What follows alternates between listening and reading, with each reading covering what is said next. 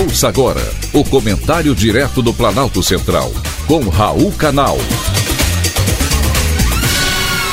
Meus caros ouvintes, o assunto de hoje é dentes e Covid-19. Quase um ano após o começo da pandemia do coronavírus, médicos e pesquisadores ainda estão descobrindo como o vírus se manifesta no organismo humano. A observação do grupo de pacientes com Covid-19 persistente que sentem os sintomas da doença por muitos meses ainda oferece novas informações sobre o SARS-CoV-2 a cada dia que passa. A última informação divulgada é que alguns doentes relataram queda dos dentes.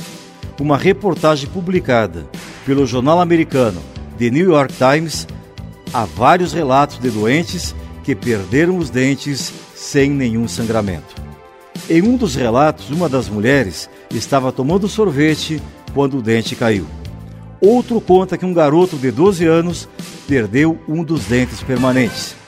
Outros pacientes contam ainda que a gengiva ficou sensível, que alguns dentes ficaram cinza ou frágeis o suficiente para perderem lascas. A maioria dessas pessoas tem sintomas como dedos dos pés inchados e queda de cabelo. Será que é comum que dentes caiam sem sangramento? O médico americano William Lee, diretor de uma ONG que estuda doenças dos vasos sanguíneos, afirma que não ao New York Times. Segundo ele, este sintoma pode ser sinal de algo errado nos vasos sanguíneos das gengivas. Nesse caso, o dente pode acabar morrendo e cair sem dor. Esses são os mais novos relatos de quem pegou Covid. Todos eles ocorreram nos Estados Unidos, por hora, nenhum no Brasil. Acontece que a gengiva é muito sensível a reações hiperinflamatórias e pacientes com Covid-19 persistente certamente se encaixam nesta categoria.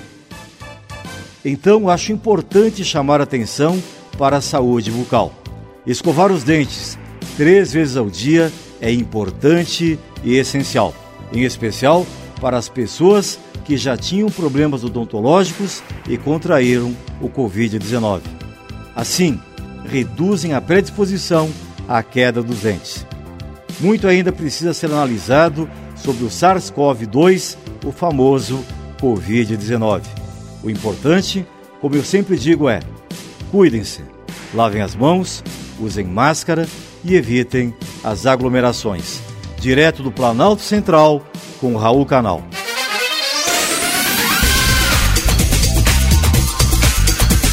Acabamos de apresentar o Comentário Direto do Planalto Central, com Raul Canal.